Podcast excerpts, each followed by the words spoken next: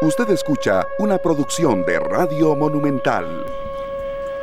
3 con 9 minutos, bienvenidos, muchas gracias a todos por arrancar semana acá con nosotros en esta tarde en Monumental, la radio de Costa Rica. Muy contentos de verdad de iniciar una semana más de trabajo con mucho material para todos ustedes, con muchas informaciones que desmenuzar, también muy apegados a la realidad nacional y también, bueno, con fechas que se van aproximando y bueno, muy contentos. De verdad, ha sido una semana, eh, la anterior, en la que eh, trabajamos por generar contenido para esta que arranca, siempre en mancomunión con lo que ustedes nos dicen, en lo que ustedes también nos sugieren y sobre todo también tomando en cuenta los días de la semana. El viernes fue un programa, la verdad, muy agradable, con una entrevista con Diego El Cigala que nos generó continuando repercusión que yo creo que le va a traer tarea serio para el próximo viernes cómo le encantó la gente la entrevista y el estilo de Diego El Cigala. Entonces, Sergio Castro, Luzania Vique, soy Julián Aguilar y un servidor Esteban Aronne, muy contento de estar con ustedes. Bienvenidos compañeros, es un gusto arrancar semana con todos aquí. Bueno, muy contenta, eh, compañeros, de estar iniciando una nueva semana eh, con ustedes, con todos los oyentes. ¿Qué tal los trató el fin de semana? Muy bien. Sí, lograron ahí reponer pilas un poquito, ¿o no? Muy trabajado. Mira que, que, bien, la verdad a veces tal vez uno no descansa físicamente, pero mentalmente sí. Sí, sí, sí, se desconecta uno. Sí, totalmente. En tu caso, Sergio, ¿qué tal? Eh, muy, muy descansado. Es que llevaba dos semanas seguidas en alguna Pero dándole duro, sí. Exacto.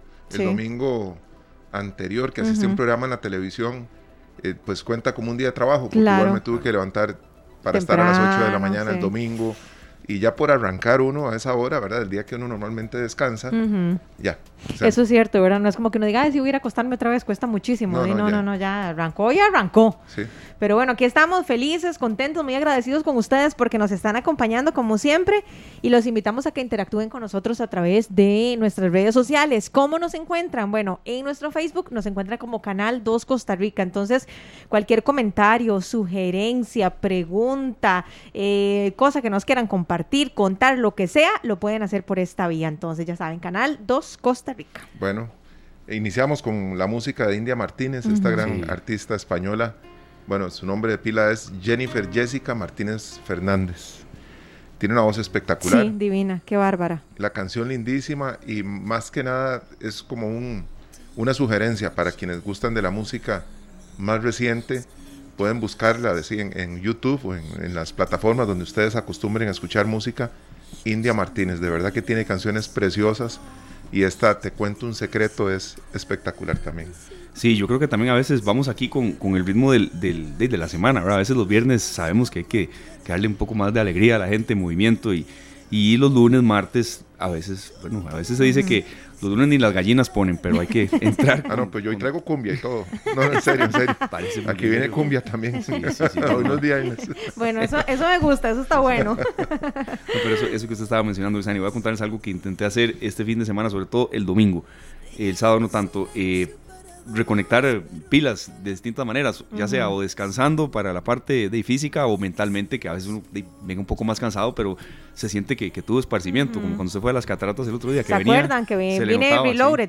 exacto, es una excelente palabra, sí. Sí, la verdad es que sí hace falta, siento yo, lo que sea, compartir con la familia, con los seres queridos, con un amigo, desligarse un poquitito de, todos los quehaceres. Sí, no, les quería compartir que ayer domingo de verdad intenté hacer una desconexión con el tema del teléfono celular. A veces uno casi que se almuerza el teléfono, si estaba viendo un partido de fútbol X, por decir un tema totalmente trivial, y ya ni lo ve uno por estar comentando que tal jugada o no qué sé yo, eh, y, de verdad uno disfruta más la comida, la compañía, hasta duerme mejor. Y aquí lo han dicho varios especialistas en, materia de, salud mental, que bueno, eh, a veces eh, sí es necesario, es un instrumento de trabajo, pero hecho ese esfuerzo, los fines de semana, no todos los días, y no puede tampoco, de verdad hay más calidad de vida que es un tema que podemos volver a Pero, ¿y cómo le fue? ¿Qué tan difícil fue hacer esa desconexión? La verdad, la verdad, la verdad. No, no crea, a veces un poco, no, no, no es una adicción mía, sino es que si, que si yo, este, no sé, falto, se me olvida el celular, entro en desesperación, uno, uno ve qué hace. Pero sí, sí, le cuento que uno de pronto está como... Es que ya uno lo hace a veces como, como inconsciente, exacto, como que uno está comiendo, ay, voy a ver un segundito el correo o el WhatsApp o lo que sea, es casi que inconsciente, pero qué bueno que lo hiciste conscientemente. Yo creo que todos deberíamos de hacer eso. A mí me cuesta mucho, me cuesta mucho. Sí, sí, sí. Sin embargo, yo trato, ¿verdad? el sábado tenía una actividad con Alfredo Poder, asistí a una actividad con ellos, con Son de Tiquicia. Qué bonito, sí. Y, y es lo que yo digo, o sea, uno trata de desconectarse y siempre aparece algo por lo que uno tiene que estar pendiente de alguna cosa, ¿verdad? Cuando me di cuenta, era tarde en la noche y todavía estaba yo contestando WhatsApp. Ay, Dios santo. Es, una herramienta de trabajo también, ¿verdad? ojo que no es solamente a veces para, cosas triviales, no, no. se, ha convertido en una herramienta de trabajo. Pero, por ejemplo, recibí hoy una oferta de la compañía de cable con la que estoy trabajando y, me ofrecieron un teléfono fijo en la casa. Y el único motivo por el que lo voy a recibir es para poder desconectarme del celular. y si hay una emergencia de mi familia, de alguien cercano, me llaman a la casa de lo contrario, apago el teléfono. Es que es la única manera, mientras esté encendido y mientras uno por ahí vea que, se, que entró una notificación, que entró una cosa, que entró ya uno empieza el tiqui tiqui ahí, ¿verdad? Sí, sí. Lo apaga uno una noche y se acabó. Porque es un vicio. O por, lo menos, o por lo menos tener apagadas las notificaciones, porque a veces uno está comiendo o está haciendo algo y ya ven y las notificaciones y tal vez es una tontera, pero ya eso te pone en alerta. Y eso no lo decimos nosotros, eso lo dicen los expertos. De hecho, que hace un tiempo hablamos de una conferencista, de un libro que escribió incluso en torno a eso, de que a veces pensamos que no somos esclavos de las redes sociales, del teléfono, y nos damos cuenta de que sí lo somos, ¿verdad? Y, y, si dejamos el teléfono entramos casi que en crisis. Así que es un buen ejercicio, según lo planteaba eh, la experta, de desaparecer las notificaciones. Entonces, yo ya comencé por ahí, por lo menos, ahí voy avanzando. Yo, voy a decir así con, toda franqueza, Sergio, usted conoce más mis debilidades en materia tecnológica. A veces es que no sé ni activarlas bien. Sé que hay unas que de verdad son necesarias, pero, pero sí, sí, sí. Me encanta la sinceridad, de eso se trata, la sinceridad, pásala. uno tiene fortalezas y debilidades y en ese aspecto he tenido que hacer un gran, gran eh, esfuerzo. La, profesión del periodismo ha virado totalmente y, y, lo he logrado, pero sí, yo le entiendo, Lozana, hay notificaciones que son absolutamente innecesarias, que lo que hacen es distraerlo a uno. Exacto. Alguien comentó, no sé, algo en Facebook y porque uno tiene, no, no, no, no, no, no. O sea, que si fuera algo importante, que alguien está pasando por un momento difícil o lo que sea, pero eso, ¿para qué? Mejor paz y tranquilidad. Sí. Así es. Bueno, arrancamos con los temas que tenemos eh, para hoy preparados con, para todos ustedes. 3 de la tarde con 17 minutos. Y no podemos dejar de lado que, como hemos mencionado, el, el, tiempo avanza mucho. A ver lo que nos están diciendo. Edgar Davis, saludos para Edgar Davis. Hace falta el viejo Nokia, compañeros. Ya, aquí el modelo y todo. Pero... Ya los están vendiendo de nuevo. Es cierto. ¿Es en serio? Sí, no sabía yo uno eso. Uno puede adquirir ese tipo de celulares. Ah, y no son baratos, pero uno puede adquirir ese tipo de celular mm. ya en cualquier momento. Sí, es cierto, serio. Y saludos a don Edgar. Eh, repórtenos de dónde nos está escribiendo y también a don Andrés Martínez que nos reporta desde Curridabat mucho tráfico vehicular Sí, es una tarde con, mucho, eh, con mucha circulación. Recordemos que ya terminó el periodo de vacaciones y sí, eso repercute muchísimo. 3 de la tarde con 18 minutos. Bueno, como les decíamos, el calendario va avanzando y ya este fin de semana que terminó, había gente que iba hacia Cartago. Así es que en esta tarde les tenemos un bloque especial, siempre en mancomunión con los compañeros de Noticias Monumental, pero aquí vamos con una entrega distinta sobre el tema de la romería hacia Cartago.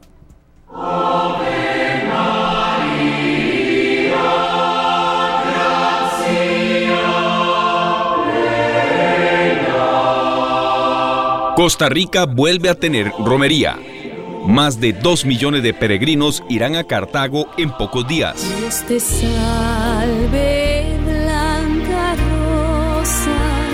En esta tarde, la información que usted necesita saber.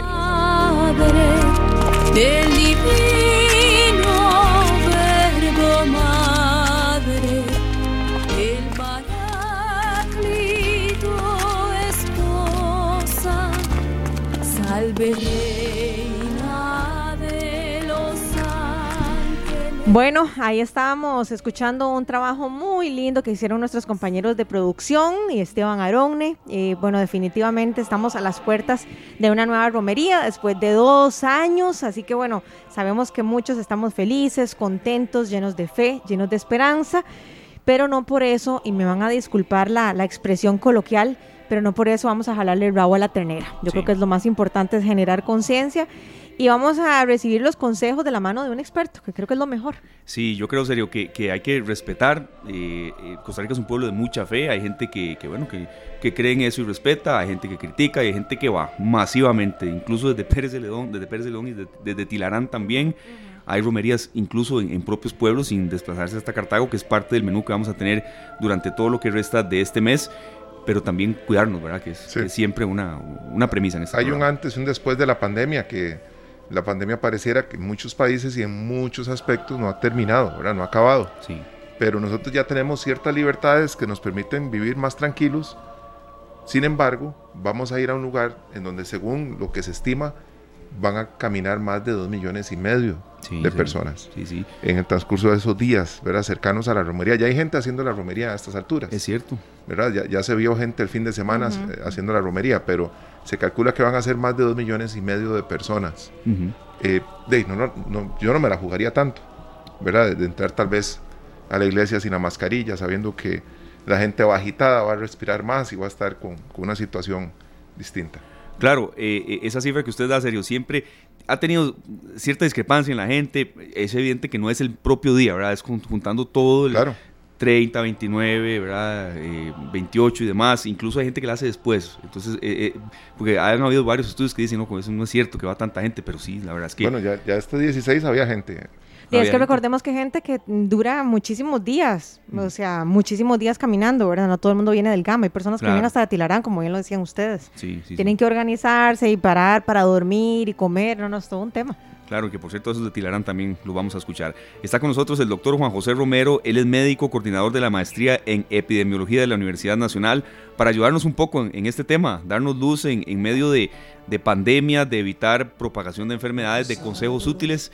Don Juan José, bienvenido doctor, es un gusto eh, tenerlo de nuevo acá en esta tarde y, tal vez una lectura inicial de que sí, se están reactivando actividades tan masivas eh, que fueron suspendidas, que, que, la gente las, de verdad las extrañó, mucha gente. Eh, ¿Qué lectura hacer de esto y sobre todo de evitar enfermedades, doctor? Bienvenido. muy buenas tardes y muchas gracias Esteban por la invitación. Saludos a Félix y a Luzania este, y también a Julián y a toda la audiencia de Monumental de esta tarde. A ver, yo creo que yo comenzaría con lo que decía Luzania, ¿verdad? Que no hay que jalarle el rabo a la ternera y, en términos, digamos que un poco religiosos, eh, sería esto de que a Dios dando y a Dios rogando y con el mazo dando, que no quiere decir otra cosa más que eh, de uno puede creer mucho, tener creencias religiosas muy fuertes, pero cuando hay una situación eh, que pone en peligro la vida propia o la vida de los demás, eh, ahí tenemos que hacer un alto, eh, usar un poco el, raciocinio, dejar un poquito la pasión ciega y decir, bueno, a ver, yo no estoy en condiciones como para hacer esa, esa romería, es una romería exigente, eh, hay que caminar de San José a Cartago, que es una ruta que hace muchísimos, muchísima gente, pues son 20 kilómetros, hay que subir la carpintera, este, hay que llegar hasta Ochomogo, después hay que bajar, eh, a veces llueve, entonces en esas condiciones creo que la gente tiene que tomar la decisión, eh, digamos, la más sana, en el sentido de que, en primer lugar, si yo me siento medianamente enfermo, pues nada gano, o sea, eh, definitivamente, y aquí me pueden disculpar los oyentes, o sea, no es que yo eh, caminando eh, se me va a quitar la gripe, se me va a quitar la COVID o se me va a quitar el dolor de cuerpo. definitivamente una persona enferma necesita reposo, una persona con gripe, una persona con COVID, una persona con, alguna enfermedad necesita reposo, necesita descanso, necesita tomarse sus medicamentos a la hora que le toca, necesita estar bien hidratado, bien alimentado y definitivamente una romería que puede llevarle entre cuatro, seis y hasta ocho horas, dependiendo de dónde vengan, eh, eh, no, no le va a ser bueno a su salud. Eso para comenzar con la salud propia. Pero si estamos pensando en la salud de los demás, eh, definitivamente caminar con mascarilla sería una recomendación ideal, pero muy poco factible, ¿verdad? Muy, muy, muy poco eh, realista. Eh, uno podría decir, bueno, si yo veo que voy en un tumulto, como suele suceder entre la noche y la madrugada del 1 y el 2 de agosto, este, uno podría decir, bueno, eh, eh, si veo que hay mucho tumulto y hay mucha gente, yo podría ponerme la mascarilla, bajar un poquito el ritmo y eso ayuda un poco. Sin embargo, eso es muy poco realista y la gente diría, bueno, pues si ya se metieron 30 mil personas en un estadio eh, o se metieron no sé cuántas personas en un concierto, ¿por qué aquí que vamos al aire libre, que usualmente es muy ventoso, para qué utilizar la mascarilla? Y uno podría decir, bueno, es que mire, las variantes de Omicron que tenemos ahorita son muy contagiosas, es posible que usted se contagie, lo cual es cierto, este, pero también por otro lado me podrían decir, bueno, pero es que ya yo tengo tres vacunas y ya a mí ya me dio COVID, entonces ya yo estoy con el sistema inmunológico muy fuerte. Y, y, cualquiera podría decir, bueno, es que de todos modos, eh, si usted se fija, no estamos muy alarmados con los casos de COVID en Costa Rica. Bueno, eso tiene que ver con que no hay estadísticas, entonces dicen que la ignorancia produce felicidad y en este momento somos bien ignorantes con respecto a lo que está ocurriendo y eso nos tiene muy contentos. Pero mm, digamos en términos de la de realizar la romería, yo lo primero que diría es que si usted está enfermo, la persona que me está escuchando, si está si está enferma eh, en, el día 30, 31, eh, el primero y el mismo 2 de agosto, por favor no se la juegue, este, cuídese y este, yo sé que Dios y la Virgen quieren que usted se cuide, entonces cuídese y con eso cuida a los demás porque es otra manera de expresar amor por los demás. Es, bueno, si yo estoy eventualmente enfermo y puedo contagiar a otros, entonces por caridad quédese en la casa, guarde cuarentena y no se juegue el chance de ir a contagiar a otros. Durante la caminata, ¿qué? Pero es que cuando llegamos a la, al, al parque de la basílica o a la misma basílica, nos vamos a encontrar con una muchedumbre tremenda que no está caminando, sino que está ahí muy aglomerada y este ese es un ambiente muy muy cargado y dentro de la basílica ni para qué. Entonces, creo que son como recomendaciones así muy, muy, muy generales. las otras tienen que ver ya con la salud propiamente, de llevar agua, de llevar zapatos cómodos, de, de llevar sombrilla, llevar capa, de llevar algún tipo de linimento o alguna cosa de estas que, que le pueda servir por aquello de que de que sufra alguna acumulación de ácido láctico, un, arratonamiento que uno llama, de que lleve algunas barritas de energéticas, lo normal que, se recomienda, pero en este caso que estamos en pandemia, en medio de una pandemia, creo que definitivamente tienen que salir a caminar los que están perfectamente sanos, y los que no pueden ni poner en riesgo su salud ni las de las demás personas. Claro, doctor, ahora durante la pandemia con el tema de lavado de manos, distanciamiento y demás, se lograron bajar un montón de, problemas con diarreas, con un montón de afecciones que teníamos nosotros por un mal, una mala higiene, para decirlo de la forma correcta. Ajá. Vamos a caminar, supongamos que los que vamos a la romería vamos a caminar 30, 40 kilómetros, dependiendo de dónde salgamos. Vamos a tener que utilizar un baño de camino y hay gente que los alquila en casas, tal vez, no sé si alguien propondrá en algún momento poner baños de estos plásticos y alquilarlos también y tal vez no haya alcohol disponible por ahí. ¿Qué tan importante es ir uno con estos ya, con, un kit completo para higiene? Bueno, eh, Sergio, lo que usted está diciendo es, es fundamental, porque yo estaba hablando de llevar el agua y las barras energéticas. Bueno, hay que llevar eh, el frasquito, la, botellita, perdón, con, con el alcohol en gel o el alcohol líquido, porque no sabemos en qué momento este, vamos a necesitar de utilizar un baño, alguien nos va a regalar una bolsita de agua, no sé si se acuerdan ustedes que antes eh, habían varias empresas que regalaban agua de camino y cosas por el estilo, eh, bueno, sería una muy buena práctica eh, inmediatamente o digamos que uno se sienta mal y entonces eh, se sienta por ahí y alguien viene y le regala una barra energética, desinfectarse las manos y antes de darle a la persona y, la persona que la recibe pues después de abrirla o así por el estilo. O sea, hay, hay que, desafortunadamente, hay que ser muy desconfiados en el sentido de que no podemos confiarnos de que todo está desinfectado, de que la persona que me lo dio de por sí no tiene, y no estamos hablando solo de COVID, ¿verdad? Porque en este momento ya tenemos también virus influenza, eh, virus tipo influenza también eh, que están circulando. Entonces hay que, hay que extremar las medidas y entonces eh, portar el, la botellita de alcohol, el alcohol en spray, eh, cosas por el estilo estaría muy bien. Y también de las personas que, que van a llevar eh, sus cositas o si las pasan comprando de camino, eh, pues que, lleven el frasquito de spray y le echen una rociadita antes de llevársela a la boca y luego desinfectarse las manos por aquello que les haya quedado algo una partícula de virus después en eso que uno suda se lleva las manos a la cara para limpiarse el sudor o cosas por el estilo y, en una que va y otra que viene pues uno se puede contagiar.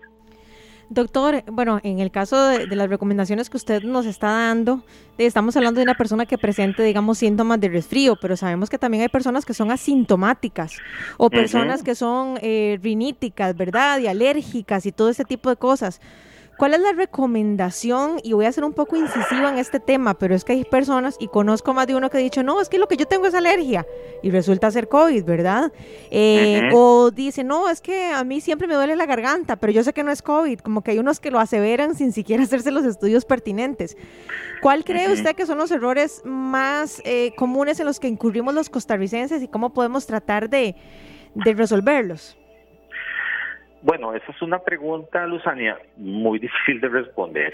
Eh, a ver, los, los, los asintomáticos en este momento en Costa Rica podrían ser la inmensa mayoría. Eh, eh, digo, con respecto a los que son sintomáticos, digamos, si en este momento, por, por donde pintaban los números, deberíamos de tener más o menos deberíamos de estar teniendo más o menos unas 10.000 personas contagiadas por día. Eh, entre los que son visibles y los que no son visibles, ¿verdad? Entonces de, se diagnostican, digamos, 2.500, 3.000 y deberíamos de tener unas cuatro veces eso. Eso es un montón de gente porque entonces son casos activos, eh, esa cantidad multiplicada por 5, 6 o por 7 dependiendo, entonces estamos hablando de casi 100 mil personas contagiadas al mismo tiempo. Alguien podrá decir ese de dónde se saca los datos. Bueno, pues básicamente tiene que ver con el hecho de que mm, más o menos en el momento del apagón y con los últimos datos que se nos presentaban la semana eh, antepasada por parte del Ministerio de Salud, estábamos hablando de cerca de 2.000 personas diagnosticadas oficialmente, pero sabemos que con las pruebas caseras, que con eh, el hecho de que uno sale positivo y en el resto de la familia hay otro poco enfermos, más los asintomáticos, fácilmente nosotros estamos viendo uno de cada cinco aproximadamente. Y porque también las variantes que, están circulando son menos virulentos, o sea, son producen menos signos de enfermedad, entonces hay muchos asintomáticos. Entonces, con los asintomáticos no hay muchísimo que hacer, pero entonces eso es lo que me dice es que yo tengo que sospechar de, del que va a la par mía. Entonces yo tengo que, que tratar de, de ser lo más cuidadoso yo conmigo mismo y yo insisto en esto y por caridad ya que se supone que vamos a hacer una romería como un acto de fe, como un acto de amor, pues entonces por amor a los demás, este, ser muy cuidadosos y, ir en lo que vamos, insisto, eh, si uno se pudiera poner una mascarilla que le da para, para, para, para caminar con cierta normalidad y es uno una persona medianamente joven y sana, pues se puede poner una mascarilla, si siente que le estorba se la puede quitar un rato y después se pone otra, no se pone la misma, este y, hace la romería de la manera más sana posible. No es una competencia de carreras, o sea, no se trata de que, de que si yo voy a ir de Cartago a San José y voy a durar tres horas, porque soy el más rápido, puedo durar cuatro horas o cinco horas llevándola suave, pero entendiendo que, que también voy cuidando a las demás personas. Entonces, si las personas están, la, gente con rinitis, dice usted, Luzania, sí, este, hay gente que debe ser rinítica, pero que con, que con la medicina que se toma usualmente se le quita. Entonces, que se toma un clorotrimetón, que se toma una fenilefrina o que se toma una fexofenadina o cosas por el, por el estilo que usualmente le quitarían los síntomas, pero les regresan rápidamente. Claro. Y resulta, y perdón, y resulta que ha estado en contacto que estuvo con gente que estuvo enferma o le duele un poquitillo la garganta, pero dice, no, no, es que de tanto usar la mascarilla se me seca la garganta, por eso es que me duele. Y entonces le dan poca importancia a los síntomas, no estamos para darnos esos lujos. Le entiendo, le entiendo perfectamente. Eh, esto no se ha ido del todo, pero no, lo estamos centralizando y, así fue como, como lo contratamos a usted para la entrevista, doctor, solamente en tema de, de, pandemia, de COVID, de virus del momento también, que siempre se han dado. Yo quería hacer una consulta, doctor, ya propiamente en la basílica, de hacer la romería y, no entrar a la basílica es como, no sé, como, como hacer fila. Es como no hizo. Es como hacer fila para un concierto y, después ya no entrar. Entiendo. A ver, lo que quiero decir es que, que la gente va y, entra, aunque haya que esperar muchísimo, porque he ido muchas veces a cubrirla y, por fe, y, así es. y agradeciéndole a Polo yo que ya está con nosotros, director de Noticias Monumental, que por cierto tenemos una gran cobertura para ese día. Doctor, ya en la, en la, en la romería sí, usted nos ha sido muy claro con las consultas también de Sergio de Luzania. Ya en la basílica, eh, estar lo menos posible, ahí sí, eh, por favor, mascarilla, sé, me imagino lo que debe ser eh, todo ese esfuerzo, pues la mascarilla, todos hemos corrido 100 metros con mascarilla y sabemos que, nos da dolor de cabeza, que nos sentimos ahogados, pero propiamente en la basílica ya, ¿qué consejo dar?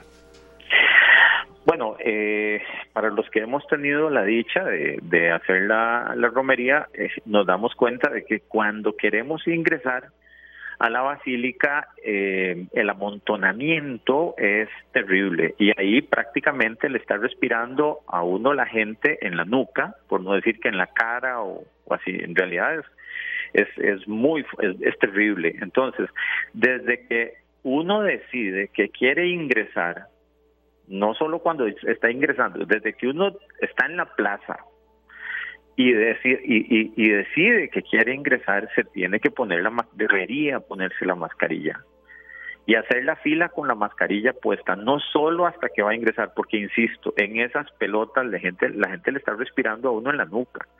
Eh, este y la gente en la desesperación este eh, también viene muy cansada y como decía Sergio vienen muy agitados entonces respiran más rápido respiran más profundo entonces hay mucho chance de que eh, si hay gente con contagiosa pues puede lanzar mucho virus al, al ambiente.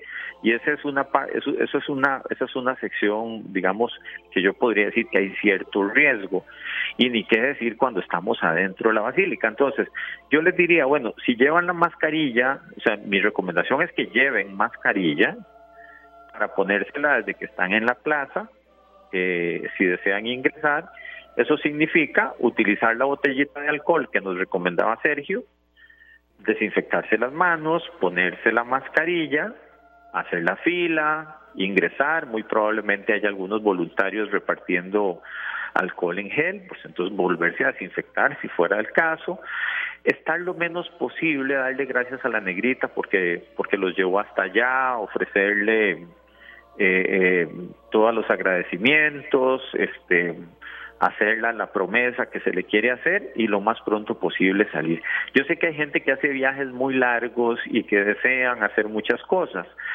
Bueno, pues eh, Dios está en todos lados y yo creo que María Virgen también.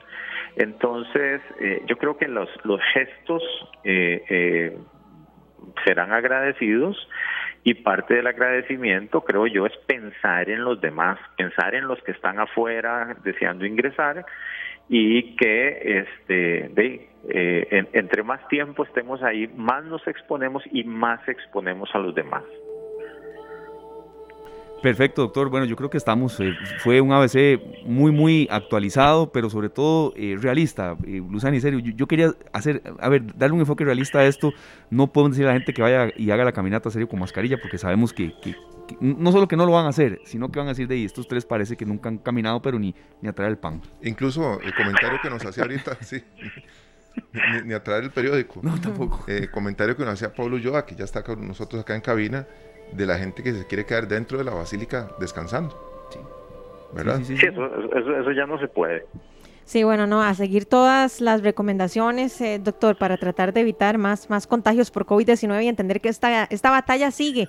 De verdad, no tenemos que alarmarnos, pero sí tomar las previsiones del caso. La queremos agradecer muchísimo, como siempre, por su tiempo y por su amabilidad. Y bueno, ya sabemos, si hacemos la romería, hacerlo de manera responsable. Así es, perfecto, Luzania. Muchas gracias a ustedes y saludos a Don Paul también. Gracias, eh, doctor, igual. Muchas gracias eh, al doctor Juan José Romero, médico eh, especialista en epidemiología, es coordinador de la maestría en epidemiología de la Universidad Nacional, también es veterinario de profesión. Ya el tema propiamente de los animales lo habíamos cubierto el viernes y aquí tendremos, no todos los días tal vez, pero sí, sí, frecuentemente de aquí hasta el 2 de agosto, incluso hasta algunos días después, esta cobertura de la romería. Vamos a hablar con la gente de la, de la Cámara de Comercio de Cartago también.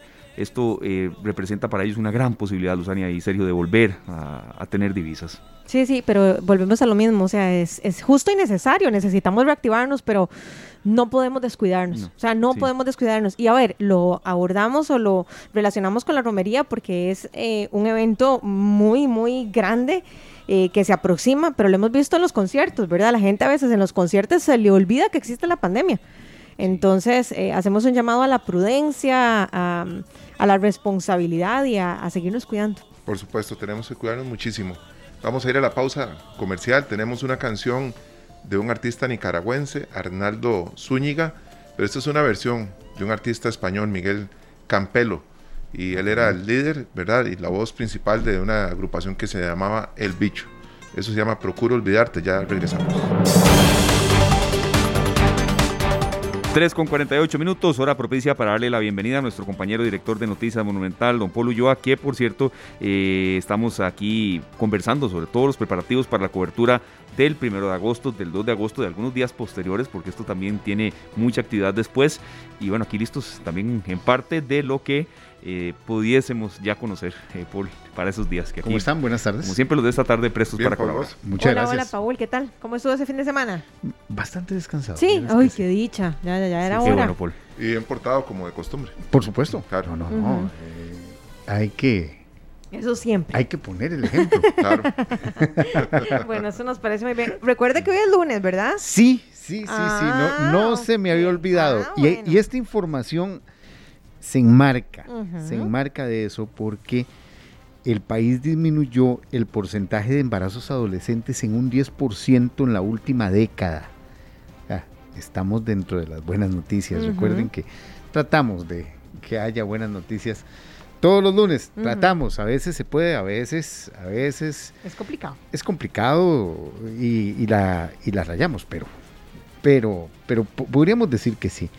Esto, esto es un adelanto, esto es bueno que eh, en la última década la cantidad de madres adolescentes haya disminuido en un 10%, se ubica en este momento en un 9.3% de los nacimientos totales en el país. Aún así, les digo, es bastante alto.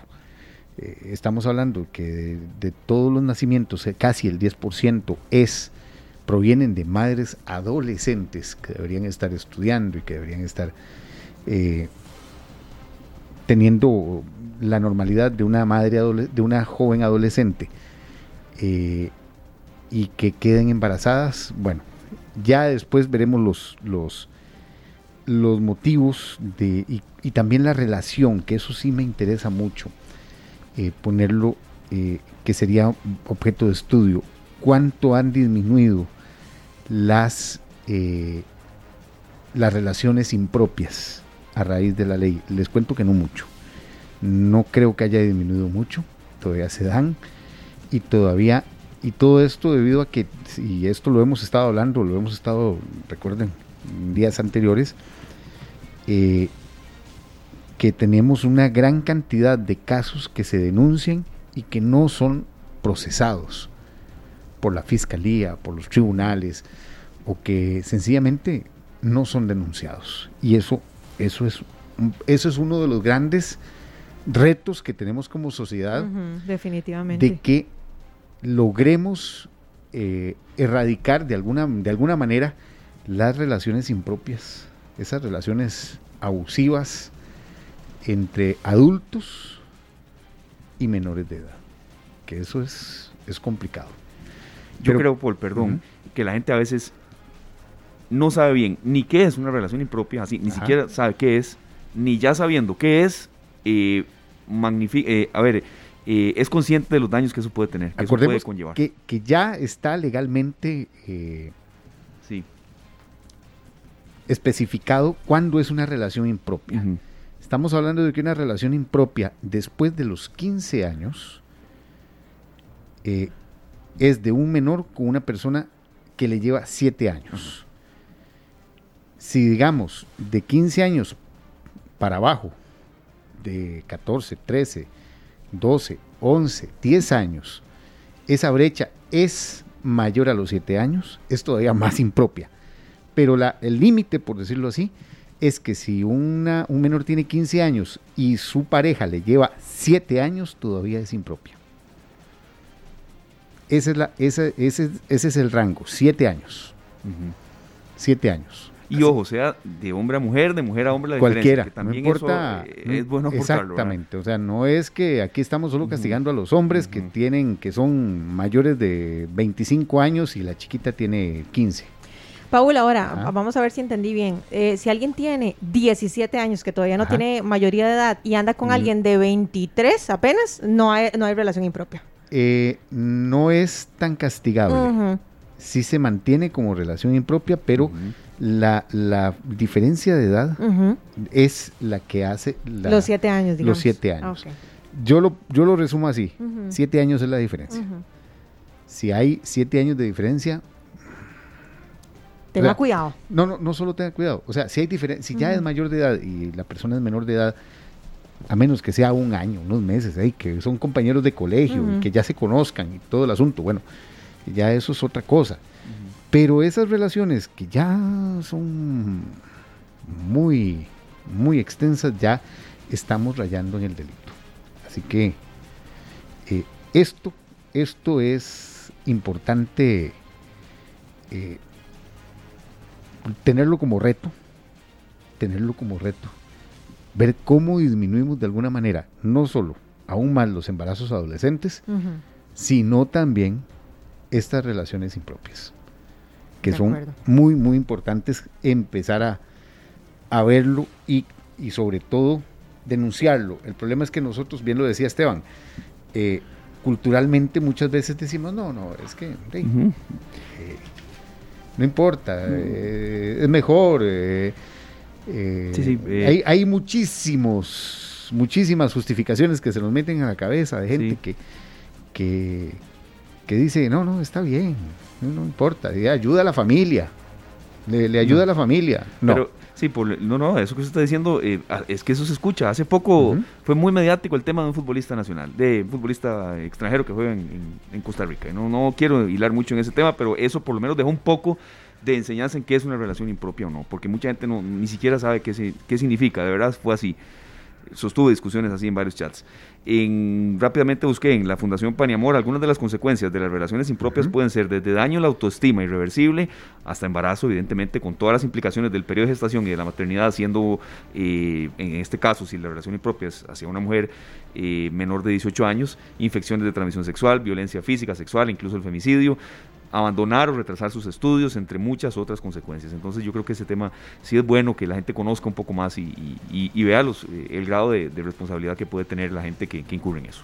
Y es una responsabilidad que vea que da sus frutos. Vean que este, este el programa este de eh, que tiene el Ministerio de Educación inició en el 2013.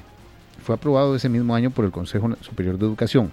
Digamos que ya está rindiendo los primeros frutos. Una reducción de un eh, 10% en la última década. Quiere decir que hace 10 años los porcentajes de embarazos adolescentes estaban llegando casi al 20%. Se reduce a la mitad en, en 10 años. Perfecto. Eh, la ley de relaciones impropias comienza a regir en el 2016. O sea, tenemos 8 años con esta ley. Ya es... Eh, estamos viendo los frutos de esto. Y hay que seguir y persistir. La ley ese, ese es el punto seguir y persistir en cuanto a la aplicación de las leyes para que por lo menos ya eh, empiece a reducirse y que los jóvenes se dediquen a lo que tienen que ser, a ser eh, adolescentes, a ser jóvenes, a estudiar a, preparar un futuro y no necesariamente a, eh, a truncar un futuro, eh, un futuro educativo, porque el, tener un niño no es que le va a poder, le hace la vida imposible, no, sencillamente hace más difíciles las cosas. Y conozco madres que, que han salido adelante que, y aún así siguen estudiando, que para mí eso es un enorme respeto y señal de valentía, pero hace más difíciles las cosas. Sí, todo se retrasa. Todo se retrasa. A pesar de que en muchas ocasiones las muchachas asisten al colegio y pueden dar fin a, su, a su secundaria, ¿verdad? Correcto. Pero después viene un periodo de lactancia que eso, pues, hay un, hay un tema ahí que siempre va a afectar. Siempre va a afectar, por lo menos en la evolución y el ritmo que se traía con los estudios. Es cierto, se, retrasa y se complica a la vez. Y se complica. O sea, es, es complicación, más que... No hay que estigmatizar, no hay que señalar tampoco, pero es un retraso que, que puede servir más bien para sacar adelante a toda una familia y no sumir a muchas familias en la pobreza. Y hay que ser sinceros, la, el número o la cantidad de, madres adolescentes que tienen esa oportunidad y que salen adelante es realmente pequeño en comparación a las que abandonan el estudio. Y eso, eso sí es, eso sí es un problema. Bueno, eh, en otros temas, eh, el presidente de la República anunció hoy, anunció hoy lunes que publicará una lista con exdiputados y cuánto ganan por pensiones no cotizadas. Esto como parte de las acciones del gobierno contra las pensiones de lujo. Esta información surgió durante la presentación del informe sobre integridad de Costa Rica publicado por la Organización para la Cooperación y el Desarrollo Económico, la OCDE.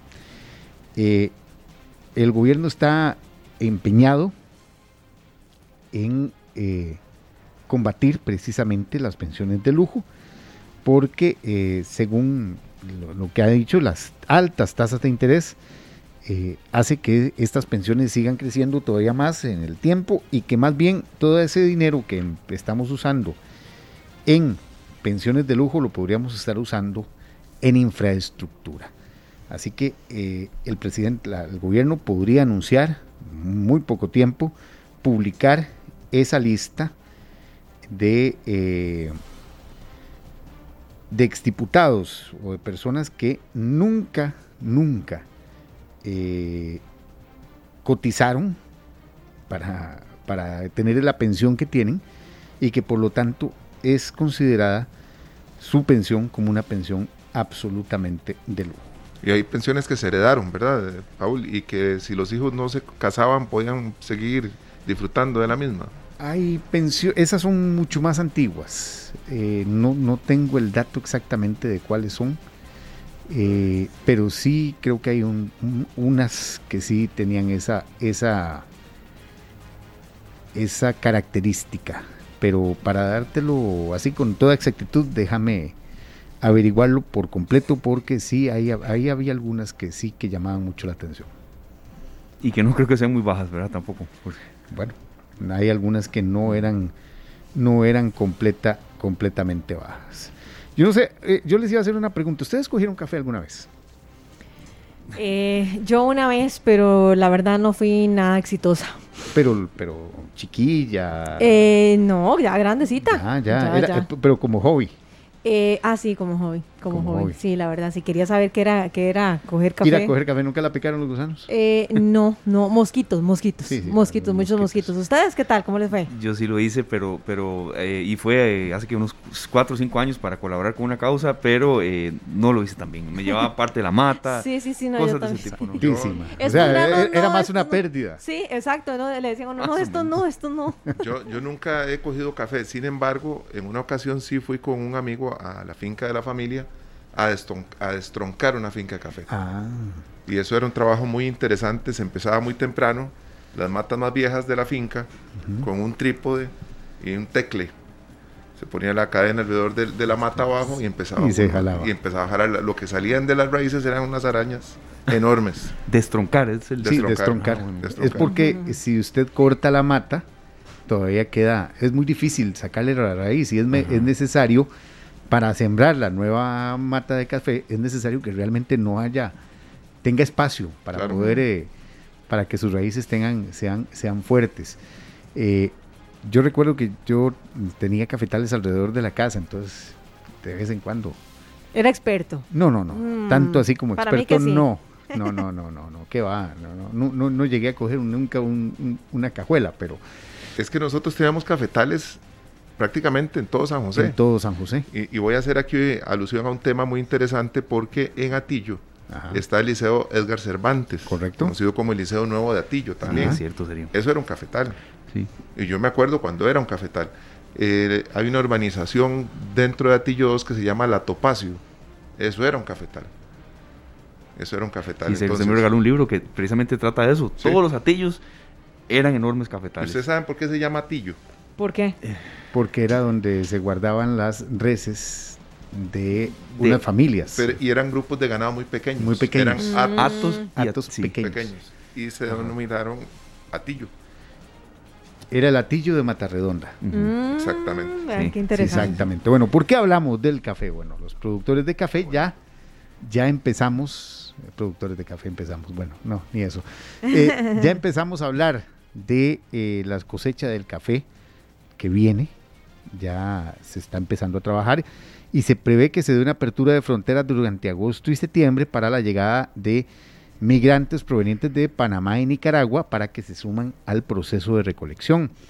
Ya se inició el proceso de cosecha para este año en las zonas de maduración temprana. Estamos hablando de Turrialba, Cotobruz y Pérez Celedón. Ya en estas zonas se está recogiendo ese granito de oro realmente, ese grano de oro. En este momento podemos decir que el café es un grano de oro. Como están los precios, eh, así es. Entonces, ya comenzó este periodo que para mí, en lo particular, llama mucho la atención por el sistema económico que siempre ha tenido Costa Rica y que da trabajo a mucho migrante y que debería dar trabajo a mucho costarricense que no quiere ir a sudarla a un cafetal, pero que deberíamos volver a ese a ese gran gran producto que da trabajo y que da trabajo a mucha gente. Sí, nos pone por acá un, bueno, es un seguidor en Facebook Live, nos ha escrito varias veces con una letra que no, no identifico el, el, nombre o, a ver, la tipografía y demás,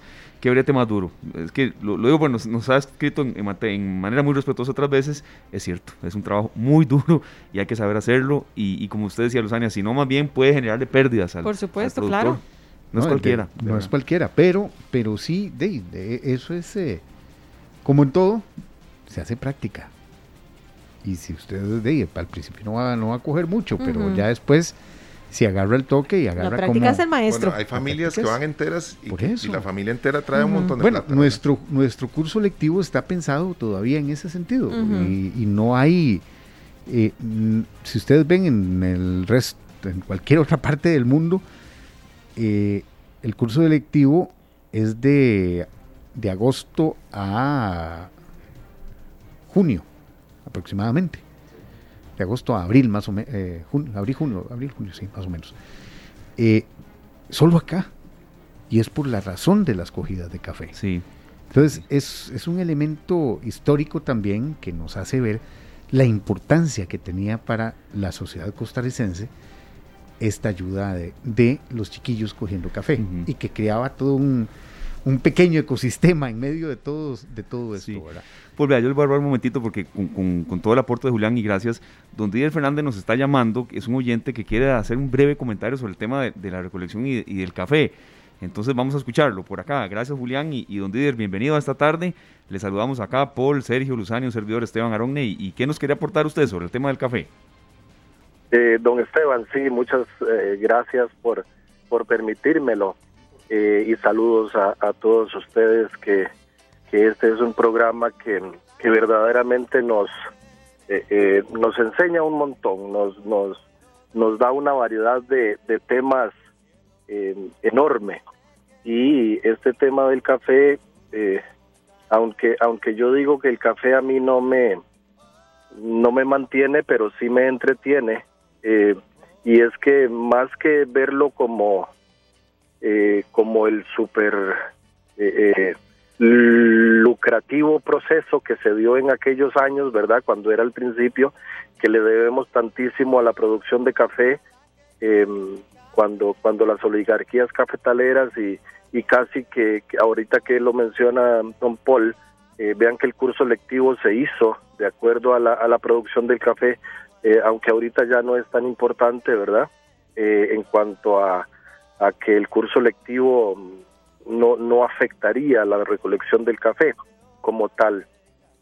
Em, entonces, eh, felicitarlos porque tocan este tema. Eh, es un tema que, que, muchas veces pasa desapercibido en, nuestra, en nuestro país, pasa desapercibido con, nuestra cotidianidad, pero eh, sí, sí tiene mucha trascendencia. Es un tema muy trascendente eh, y que en realidad no depende de nosotros los costarricenses como tal, porque la producción de café de nosotros como país es eh, muy efímera comparada con la producción de café del mundo, con, con el consumo de café mundial, la producción de nosotros, si no fuera porque tenemos una calidad donde podemos, eh, pues que nos tomen en cuenta por la calidad, en cuanto a cantidad no, no sería tan, tan importantísimo a nivel mundial, ¿verdad? Y, a nivel de transacciones en, en, bolsa, que ahí se transacciona el café.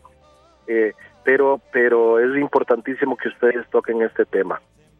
La invitación que les hago eh, a eh, uno de ustedes que dijeron que cogieron café, que fueron al cafetal por una u otra razón y que no sintieron que, que fue productivo porque cogieron muy poquito, eh, es como andar en bicicleta. La primera vez que agarramos una bicicleta eh, eh, es muy poco lo que vamos a andar en bicicleta, pero conforme pasa el tiempo y em, pues nos volvemos expertos y, por eso es que hay gente que, eh, hay personas que, que, cogen muchísimas cajuelas de café.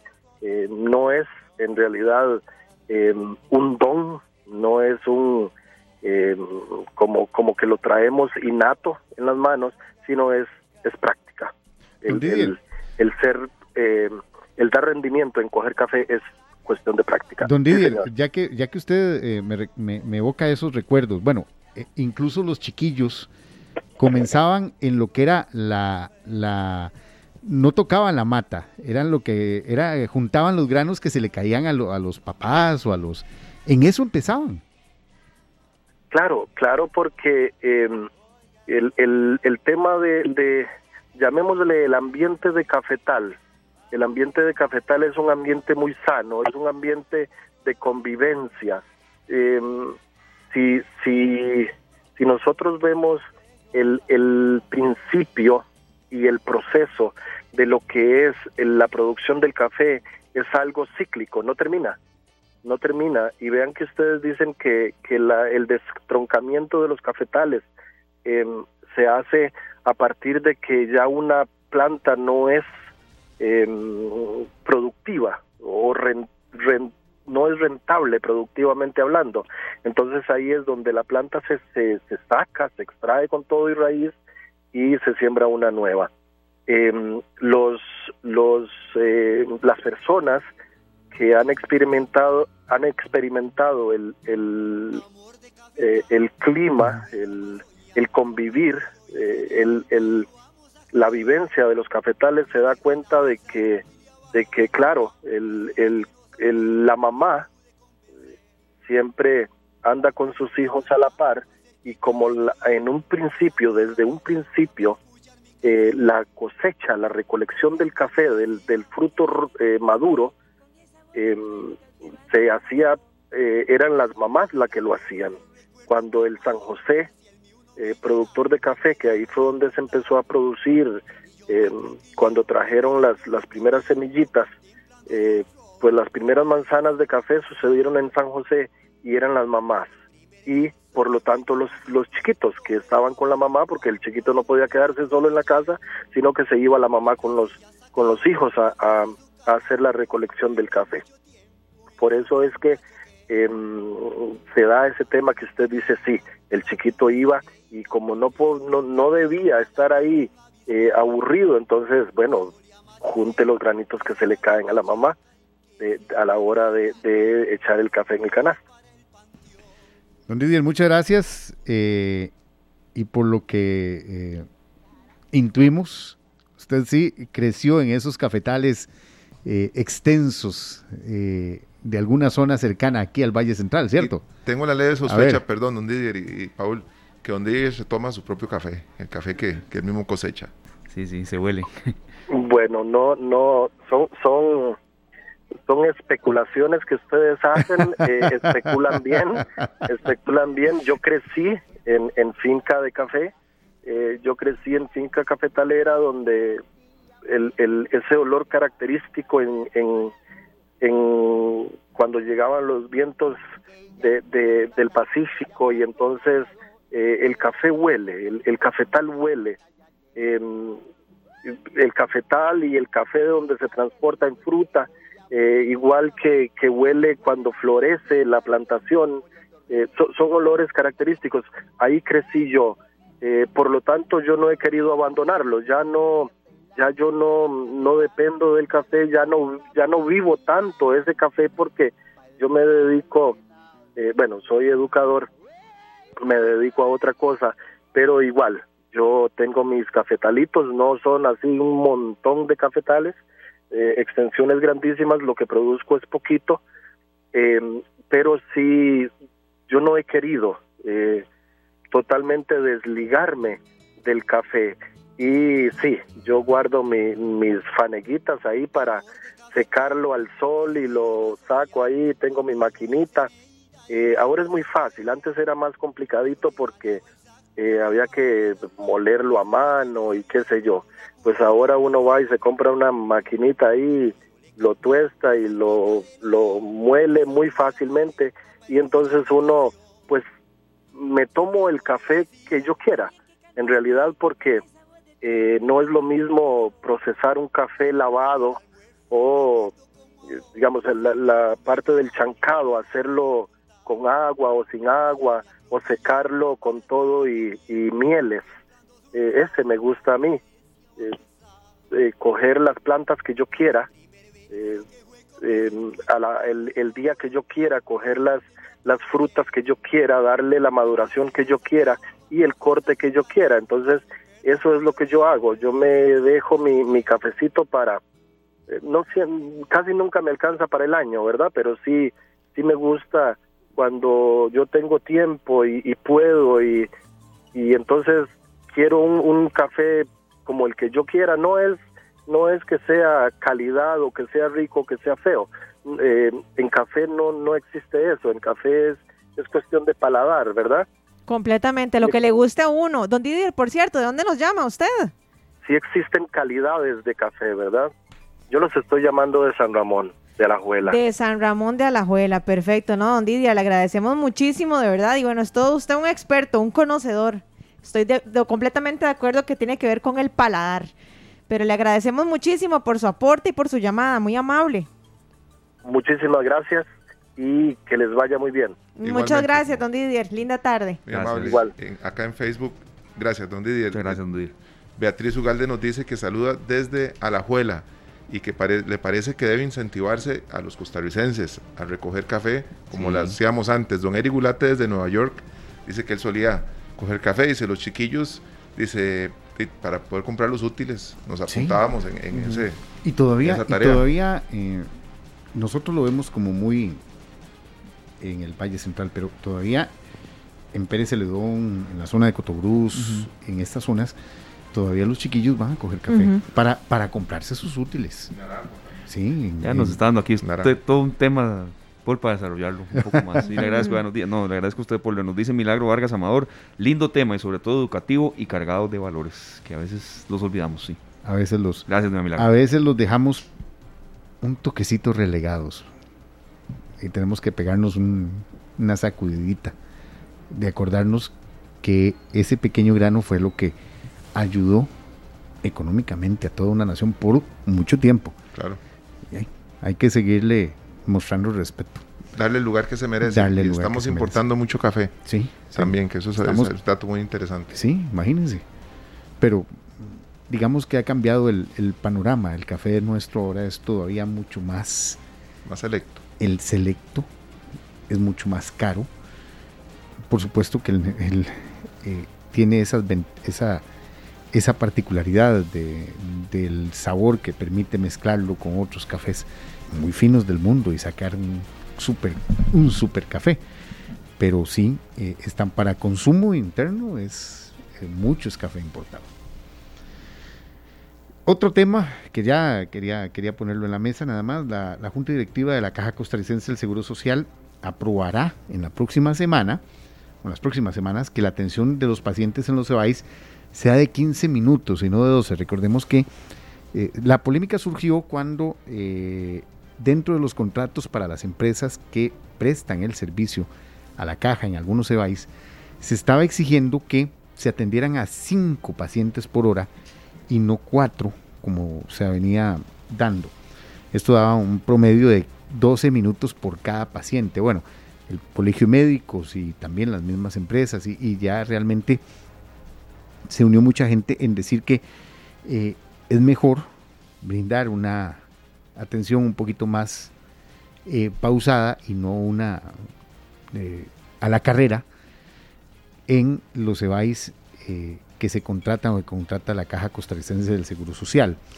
Eh, entonces ya en los próximos días la caja ya definirá que sean 15 minutos por paciente, que aún así muchas veces uno dice no alcanza. Sí, sí, sigue siendo poco. Sigue siendo poco, sigue siendo, eh, pero por lo menos va a tener un, poquito más de tiempo el médico para escucharle e incluso atenderle como realmente muchos asegurados merecen.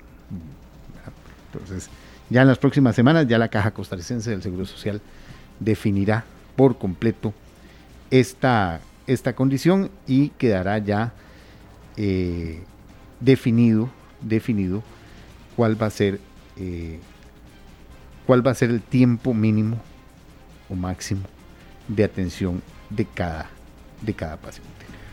Perfecto, Paul. Bueno, muchas gracias por traer eh, esto y otros temas y bueno, hacer de esta sección eh, algo muy vivo, de verdad. A veces uno, cuando menos lo, piensa, salta la liebre y, qué tema que generó eh, ahí tantas opiniones de la gente sobre eh, cómo coger café, un valor que quizá hay que rescatar un poco más y ahí podemos desarrollarlo porque estamos en esa temporada, de hecho. Sí, ya, ya, comenzó la, la, cosecha en las zonas tempranas, así que hay que hay que velarla, hay que velar porque el trabajo, ese trabajo que nos hizo grande por muchos tiempos, por muchos años, siga manteniéndose. Creo que nos recuerda mucho la, Costa Rica de antes. Veo, que eso es un poco del, matiz que la gente está dando, nos opina por acá Oscar Segura. Papá tenía como media hectárea donde tenía unas maticas de café, él cosechaba y producía el café que nos tomábamos del autoconsumo, disfrutaba mucho ayudarlo a secar el café al sol, sí, Lucy, y qué tiempos más lindos, sí. Y, es que les voy a ser sincero, yo no tengo mucho espacio en la casa, pero mi papá tiene ahí una mata. ¿En serio? Ay, qué belleza. Entonces uno ve el proceso, todo el proceso de floración, el proceso, él llega y, y, con una matita que no, digamos, no mide más de metro y medio, ¿verdad? Con una. Y él le saca el café y lo pone a tostar y, se lo tomó como en semana y media. Pero, pero con una sola mata. Una sola matita, vean lo que, lo que hace. Tal vez eso, eso se mantiene mantenga y por lo menos nos ha incentivado a, mí y, a mis hijos a, verlo como que esa es, ese es solo un ejemplo de lo que una matita puede dar. Sí, pero aquí los comentarios no los filtramos. Vean, nos dice Mariano Rodríguez, que también opina con muchísima educación, respeto y nos da muchas sugerencias de temas. No es un poco utópico pretender que la juventud vuelva los ojos al café, especialmente con la desaparición de cafetales. El comentario es válido, pero es que sí hay mucho también donde coger también, don Mariano. O sea, eh, entendemos lo que nos quiere decir, ¿verdad? Pero, pero ya no están tan cerca. Ya no están tan cerca. ya, ya hay que hacer migración para sí. Hay que hacer migración. No, no, y hay que, hay que hablar las cosas como son. Eh, eso se sigue dando en ciertos sectores donde todavía se coge café, entonces para la entrada a clases, entonces los pequeños, bueno, dicen, vaya, gánese la platita. Pero también eh, de no es muy bien pagado, eso es una cruda realidad. Entonces muchos de, optan por otro tipo de trabajos y no necesariamente por eso. De que es una lástima, es una lástima, pero de, creo que eso es una realidad también. Sí, también. Es parte de la realidad, es que que nos está dejando también el crecimiento. Los cafetales antes, eh, aquí cerca había toda una zona cafetalera, aquí en Heredia. quienes viven en Heredia saben de que, por ejemplo, hay muchos cafetales que se convirtieron en, residenciales y ahora son parques industriales. Claro. Bueno, eh, hay parte, ahora como, como dije, hay que, ahora hay que ir hay que, hay que migrar para ir a coger café. no, lo que se está diciendo, Luzán, es totalmente válido. Una persona joven, pandemia, desempleo, dos años guardados, eh, de X trabajo, ganar más, coger café a X kilómetros. Hace dos años que hubo una emergencia, ¿verdad? Con el tema de la recolección del café, que se declaró una emergencia porque se podía perder parte de, la cosecha. claro, había que hacerlo. Una de las preguntas que surgió es, ok, una persona se traslada a la zona de Los Santos, por poner un lugar tiene dónde quedarse. ¿Vivieron? ¿Cuánto cuesta vivir ahí el mes o los dos meses que van a estar? Bueno, en ese caso, los eh, cafetaleros de la zona pusieron e hicieron todo un plan con, con lugares aptos para recibir a la gente e incluso, en caso de ser necesario, aislarlas. Imagínense, fue motor, fue motor de, de economía en ese sentido. Lo trabajaron bien y lo lograron sacar bien en ese momento. Ahora, ahora que no estamos en pandemia deberíamos aplicar y ayudar también en ese sentido. Es un tema que podemos desarrollar con varios, con varias fuentes aquí en esta tarde. Muchas gracias, Paul. Siete en punto. Ya mañana sí hay cambios en, en horarios. Mañana tenemos cambios, creo que sí, mañana, mañana y miércoles también. Miércoles también habrá cambios, pero, pero ya, ya empieza el fútbol. Sí, sí, ya. Mañana, arranca esto otra eh, El fin de semana ayudaron al cartaginés a olvidarse de, del, del, campeonato. Pero bueno, ya empieza de nuevo esto. Pero hoy entonces edición normal, ¿verdad? hoy edición normal a las 7 de la noche. Ok, listo. Muchas gracias, Paul. Ahí estaremos. Muchas gracias, Paul. Gracias a ustedes. Se cuidan. 4 con 24, don Sergio, nos vamos a una pausa y por cierto, tendremos una sorpresa para todos ustedes después de la pausa en relación con el tema del campeonato que mañana arranca, hay un dedicado especial, no queremos adelantarles más, don Sergio, usted nos dice. Bueno, teníamos una canción lista, pero todo cambió, ah. todo cambia aquí, cuando cambiaron las reglas, vamos con Pierre Bautet moliendo café, ¿está bien? Ya regresamos. Las 4 con 34 minutos escuchamos al grupo Cañaveral y ese grito que es inconfundible, ¿verdad? Que realmente esa música nos trae muchos recuerdos, principalmente a los amantes de la cumbia. Este es el grupo Cañaveral con Leo Dan y don Humberto Pavón, que es el director de esta, de esta banda. Música alegre también, Luzania, para, para que el lunes a veces no sea un martirio para la gente. Yo sé, ya a esta hora, ya cuando la gente va saliendo, sabemos que hay gente que va entrando al trabajo y bueno, un poco de alegría también. Sí, sí, de eso se trata, de contagiarlos a ustedes con buena música. Yo estaba aquí, yo no sabía sinceramente que era cañaveral, pero yo estaba aquí con el piecillo, ya, ya con el piecillo, entonces, ajá, y ando un poco cansada, entonces la verdad sí, sí, sí me reactivó bastante. Pero bueno, compañeros, vamos a hablar de, eh, de fútbol, de alguna manera. Claro que sí, Luzania, Sergio, eh, Julián, gracias por todo el aporte que nos ha dado hoy Aquí en esta tarde el tema del fútbol cuando lo amerita, nosotros lo, tocamos siempre con algún matiz distinto, hay mucho espacio en el que se analiza táctica, eh, estrategia, resultados y demás, qué dijo el entrenador, qué dijo el otro, que a veces dicen casi que siempre lo mismo, pero no importa. Está con nosotros Alfredo el Diablo Contreras. La magia de la radio nos permite irnos hasta el centro de Punta Arena, Sergio. El torneo de apertura 2022, esta ha sido una de las, eh, algunas novedades que se han ido eh, poco a poco adaptando. Cada torneo tiene un dedicado y se le dedica en esta ocasión a Alfredo el Diablo Contreras. Por eso lo elegimos a, él hoy. Mañana ya arranca de nuevo el campeonato, un campeonato de verdad que será meteórico, se juega casi que todos los días. Y para mí es un gusto tenerlo aquí eh, a él, Sergio. De verdad, una figura como usted y yo estábamos comentando, con Luzania también, de esas de antaño, que, que yo creo que hay, hay jugadores eh, o eh, símbolos de cada equipo que, que todas las aficiones de otros equipos, pues la verdad quieren, ¿verdad? hay otros se que respeta mucho. Exactamente. Hay otros que quizás no se van a querer tanto, Saprisa, la Liga, rivalidades, Heredia, Cartago, pero hay otros que la gente quiere. Muy buenas tardes a todos los oyentes de Radio Monumental, ¿no? El placer y el orgullo es mío que de una emisora de esa de esa categoría, de esa talle, eh, me invite y, tengamos una conversación bonita, ¿verdad? En, lo que se refiere a lo que es el fútbol. Claro, don Alfredo, es un gusto eh, pues eh, escucharlo. ¿En, ¿A qué se dedica usted en estos momentos? Lo recordamos siempre con aquella garra, coraje, con, los colores naranja y blanco. Eh, ¿A qué se está dedicando usted en estos momentos? Bueno, ahora, ahora actualmente tengo aproximadamente como un mes de estar trabajando con el Comité Cantonal de Punta Arenas. darle este, las gracias a, a la junta directiva y a doña Katia Verdugo que me dieron la oportunidad de mantener mi familia honesta y honradamente, ¿verdad? Dándome trabajo. Y este, para mí es un placer y es un orgullo trabajar, ¿verdad? ¿Por qué? Pues ilícitamente, que sea un, trabajo honesto y que, y que pueda mantener mi familia, que es lo más importante. Don Alfredo, cuéntenos un poquitito qué se siente, qué se siente ser el, el homenajeado. Bueno, sabemos que de que usted fue un símbolo del, del, Punta Arenas, ¿verdad? Y defendió sus colores y en, en, ese trayecto pues alcanzó el título de campeón nacional en el 86. Pero bueno, ahora resulta usted ser el homenajeado. Cuéntenos cómo tomó la noticia y qué sintió. ¿Por qué cree que lo eligieron?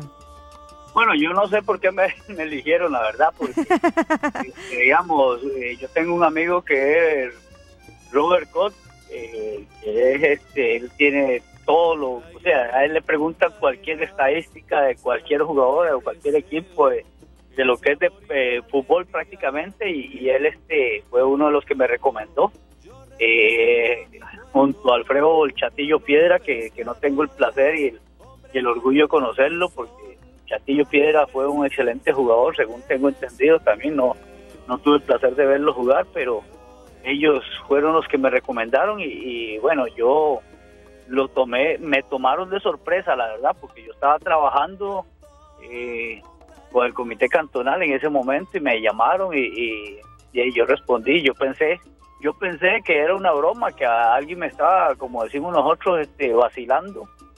Y no, me, llamó José Paulo de la UNAFUT, él se identificó y me dice, bueno, en la noche hablamos, porque ahora estás en labores, en la noche hablamos, te llamo y y en verdad, él me llamó tipo 7 de la noche y yo dije, bueno, de verdad, en menos de 48 horas, este, perdón, estaba siendo homenajeado yo, fue muy rápido y, me tomó de sorpresa porque la verdad es un sorpresón que, que son pocas las personas que, que se pueden dar ese, ese lujo, ese placer de, de que sean homenajeados porque aquí en Punta Arenas, digamos, en Punta Arenas, hablando solo de la provincia de aquí, este, no solo yo me lo merezco, ¿verdad? Ese, ese, ese homenaje, sino que hay grandes jugadores en, en Punta Arenas y en el país y que, también se lo merecen.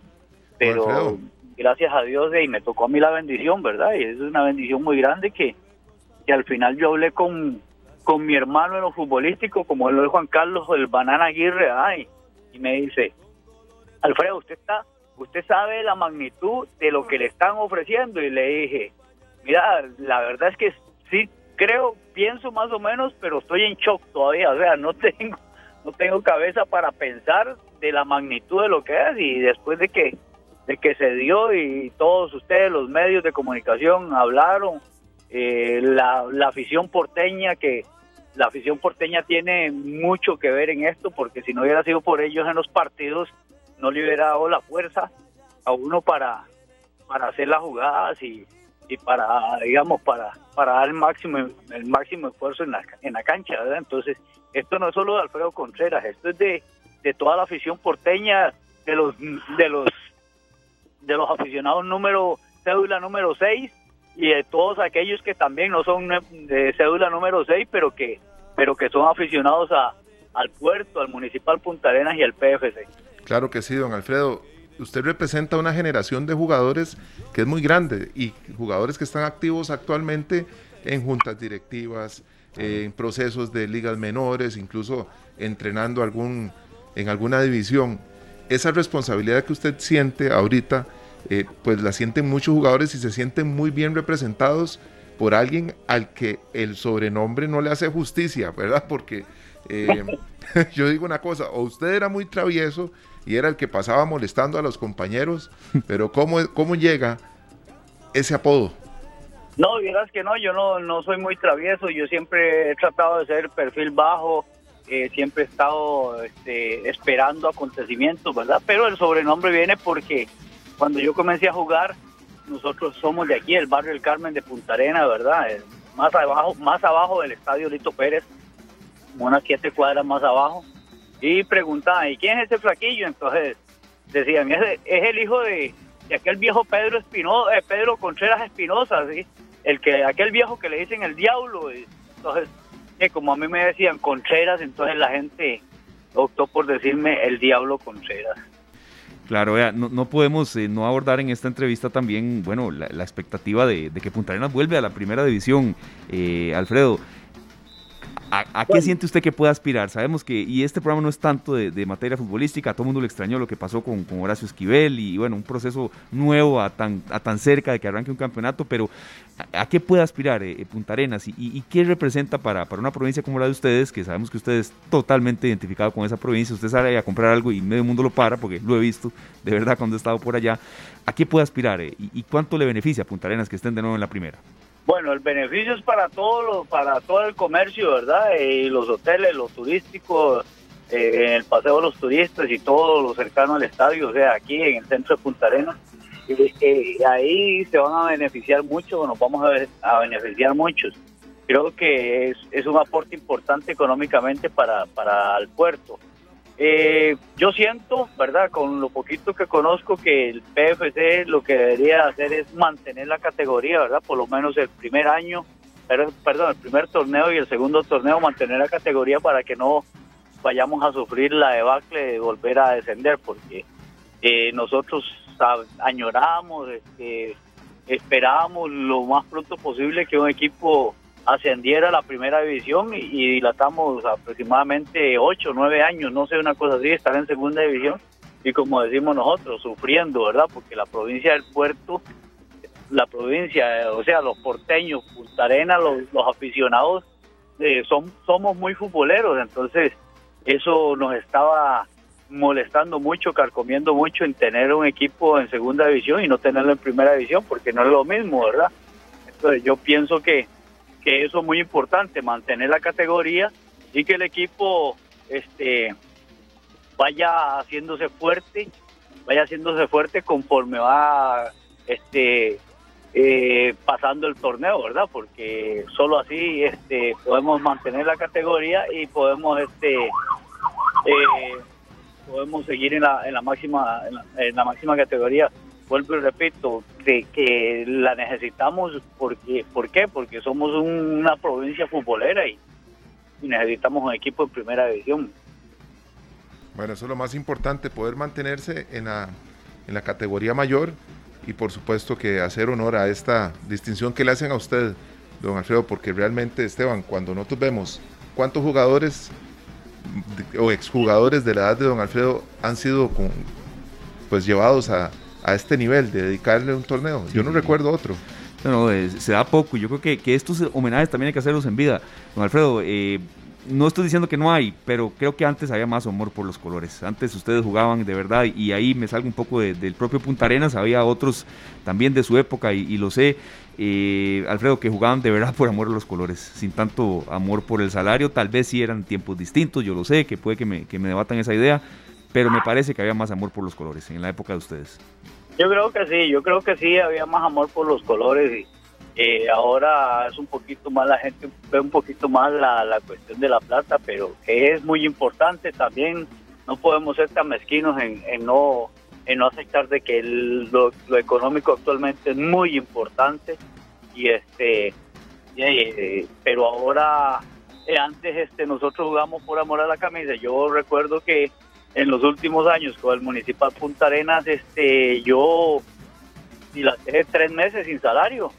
Y tal vez estábamos en marzo y llegaba el tesorero y, y nos daba un recibo que nos ponía adelanto de, de, enero eh, tanto.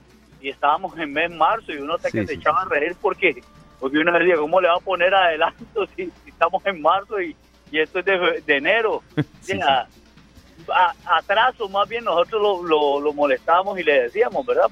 pero nosotros siempre seguíamos entrenando, siempre seguíamos jugando, eh, participando por ella, porque queríamos la, camisa, queríamos que el equipo se mantuviera en primera división, no queríamos que, pasara lo que pasó al final, que, que fue ya malas cabezas, malas directrices eh, que tomaron al equipo y como decimos nosotros, lo dicen todos, las argollas, ¿verdad? En el fútbol no debería haber argollas.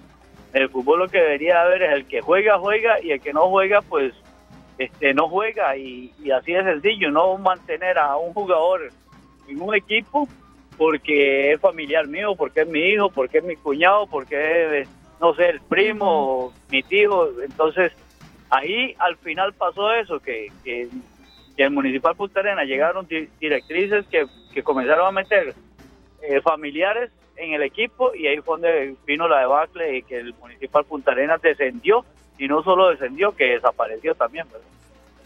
Perfecto, don Alfredo. Bueno, le agradecemos muchísimo por su tiempo. Lo felicitamos nuevamente por este homenaje y yo creo que eso significa que usted ha dejado muy huellas, huellas muy bonitas en la gente que, que trabajó con usted, que lo conoció y qué bueno que se lo están reconociendo como los grandes y así, en vida. Así que gracias de verdad por habernos atendido y de nuevo felicidades.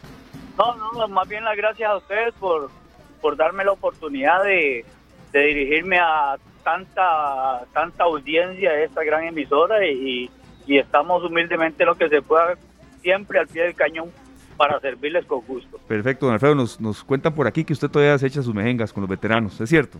Sí, sí. Qué miedo, yo no me la ayer, ayer, jugué con un equipo allá de Fray Casiano, el, el, mal llamado Camboya, jugamos contra un equipo de, de allá de Coronado. Jugamos ahí, fue una, una mejenga muy buena, por cierto. vinieron muy buenos jugadores, nosotros tenemos un equipito también bonito. y humildemente metidos penales ayer, ¿verdad?